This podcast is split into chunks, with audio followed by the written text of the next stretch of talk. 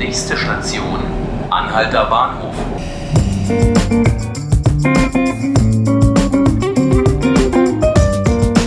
Herzlich willkommen zu 5 Minuten Berlin, dem Podcast des Tagesspiegels. Mein Name ist Hannes Soltau. Mit mir im Studio ist heute Ralf Schönball, Reporter beim Tagesspiegel. Hallo Ralf. Hallo. Und du warst heute für den Tagesspiegel bei einer Pressekonferenz, und zwar der landeseigenen Wohnungsunternehmen. Ralf, wer sind die denn eigentlich und was haben die da heute verkündet? Wie der Name es sagt, sind das äh, Firmen, die haben Wohnungen und bauen Wohnungen, vermieten Wohnungen. Und das sind die sogenannten Guten, weil die nicht die maximal mögliche Miete überall verlangen, sondern eher verhalten durchschnittlich, unterdurchschnittliche Mieten sogar. Und was haben die da heute auf dieser Pressekonferenz äh, verkündet? Eigentlich wollten die sagen, wie toll sie sind und zwar, was für großartige Wertschöpfung sie realisieren haben dazu das Pestel-Institut in Auftrag äh, gegeben, eine Studie, um zu zeigen, was aus deren Aufträge, die sie so in der Stadt auslösen, alles wird, nämlich viele Arbeitsplätze und viele Leistungen, die in der Region bleiben. 1,7 Milliarden Euro insgesamt äh, seien die Geldflüsse, die da in die Stadt und in die Region fließen, zum größten Teil in die Stadt und in die Region.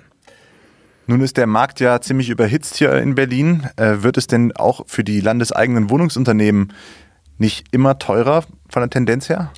Genau das und diese Randnotiz, die du einfach so locker äh, aus dem Ärmel schüttelt, ist, schüttelst, ist genau das Thema gewesen heute, weil wir natürlich nachgefragt haben, äh, wie wollt ihr denn überhaupt noch eure Sozialmieten finanzieren? Und dabei ist dann deutlich geworden, dass schon heute die landeseigenen Unternehmen nicht mehr wirtschaftlich arbeiten können mit den Wohnungen, die sie per Vorkaufsrecht kaufen. Das sind Wohnungen. Vorkaufsrecht ist ja so eine Praxis, die in Kreuzberg vor allem und in äh, Pankow äh, stattfindet, wo äh, Verträge, die zwischen privaten Unternehmen über den Kauf von Wohnhäusern praktisch gestoppt werden und das Land reingrätscht und sich diese Wohnung sichert zu dem Preis, den die Privaten bezahlen wollten. Das ist aber so teuer, dass diese Wohnungen zu Sozialmieten nicht mehr immer vermietet werden können von den Landeseigenen, ohne dass der Senat einen Zuschuss zahlt. Die haben ja auch ein riesen Bauprogramm. Äh, wie kommen die denn damit zu Potte?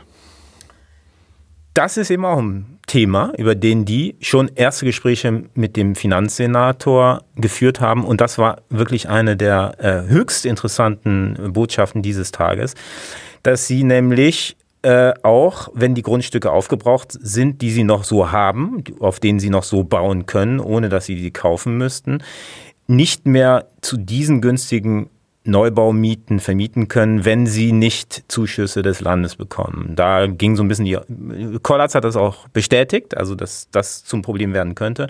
Lediglich der Zeitpunkt dieser Zuschüsse ist noch unklar.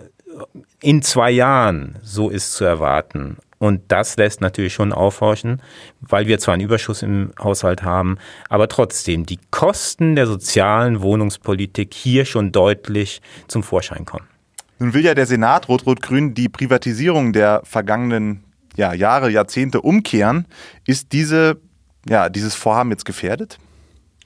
Im Gegenteil, äh, Kollatz hat nochmal einen Stab gebrochen für die Rekommunalisierung, ein Zungenbrecher ersten Grades und hat schon angekündigt, dass er weitere Rekommunalisierungen anstrebe. Ähm, das ist ähm, auch äh, nachvollziehbar auf Grundlage dieser Studie, weil im Gegenteil zu privaten Unternehmen, zum Beispiel die Wasserbetriebe, die vor kurzem zurück komplett zurückgekauft wurden, die Preise für Wasser gesenkt haben und trotzdem mehr investieren als in der Zeit, als sie noch teilweise privat waren. Also es kommt sowohl der Region als auch den Menschen zugute.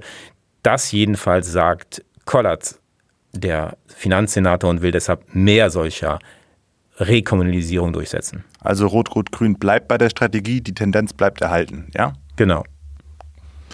Vielen Dank an Ralf Schönball, Reporter beim Tagesspiegel, dass er uns heute hier im Studio besucht hat.